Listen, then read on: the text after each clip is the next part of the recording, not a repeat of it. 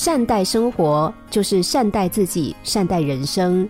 用心生活，你就会感受到阳光的温暖和人生的美丽。过去的不可得，未来的不可取，只有现在是我们可以把握的。大自然有日出日落的美景，多多欣赏它，生活会更美好。生活的美妙就在于它的丰富多彩。要让生活变得有趣，就要不断的充实它。追求的事物有可能一辈子都难实现，不过生活的美好氛围却是可以随时营造出来的。你有多久没有坐在草地上欣赏夕阳了？多久没有站在沙滩上观赏日出了？这些生活中可以经常见到的美景，你是不是一直在忽视它们呢？你是否被繁杂的工作搞得疲惫不堪？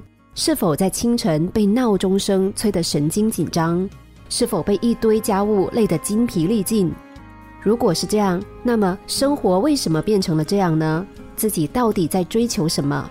这种追求值得自己长期生活在委屈当中吗？如果我们未曾反思过，那可能是已经麻痹了。生活的美好是靠实时的感受和累积，而不完全是凭着几件事情来打造的。顾此失彼是我们应该有的警惕，不要逼自己那么紧。你应该先顾好、过好眼前的日子，行有余力，再去追求更美好的生活。否则，如果追求不到，眼前的生活也可能会受到影响。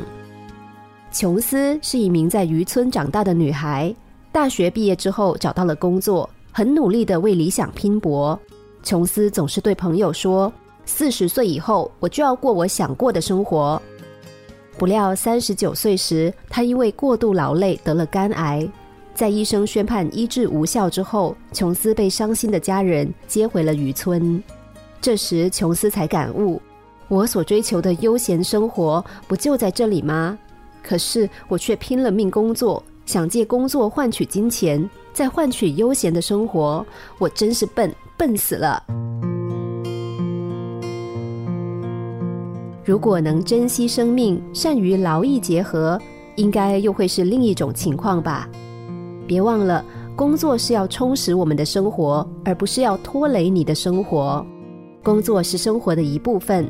如果工作总是让你昏天黑地，感到不堪承受，就应该要好好的醒思，你的危机已经出现，而良机正在某处等你。心灵小故事，星期一至五晚上九点四十分首播，十一点四十分重播。重温 Podcast，上网 U F M 一零零三 t S G。